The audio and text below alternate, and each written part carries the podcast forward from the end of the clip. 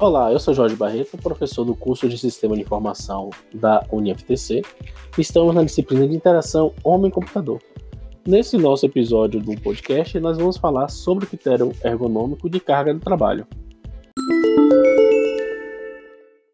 O que seria esse critério?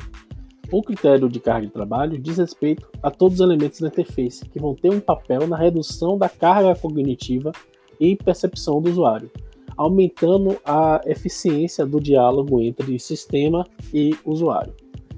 Ele é composto de quatro subcritérios: brevidade, concisão, ações mínimas e densidade é, informacional.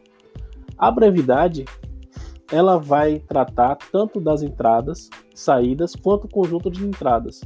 Ela corresponde é, ao objetivo de limitar a leitura de entradas e saídas e número de passos, para poder que o usuário tenha a capacidade de realizar alguma tarefa utilizando os mínimos passos possíveis. Com isso também utilizamos a concisão, que é exatamente dar mensagens menores ao nosso usuário para que ele possa desenvolver as tarefas. Isso ajuda no, na capacidade da memória do usuário de curto tempo e quanto menos entrada nós passamos para ele, mais fácil fica para ele executar a sua, a sua tarefa. Também temos as ações mínimas, que, é, que vai tratar do número e complexidade das ações necessárias para chegar a cada meta. Quanto menos complexo for, mais fácil será para ele executar aquela determinada tarefa. Por último, nós temos a densidade informacional, que ela diz respeito à quantidade de informação que nós estamos passando na tela para o nosso usuário.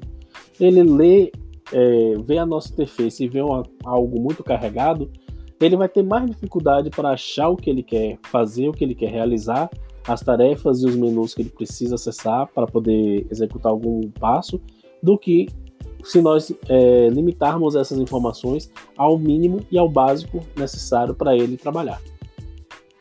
No nosso, dando sequência à nossa trilha de aprendizagem, nós vamos falar, nós vamos ter o nosso texto resumo falando brevemente sobre tudo que fomos, foi discutido na nossa pré-aula e teremos a nossa atividade é, diagnóstica com a resposta de duas perguntas referentes ao nosso assunto.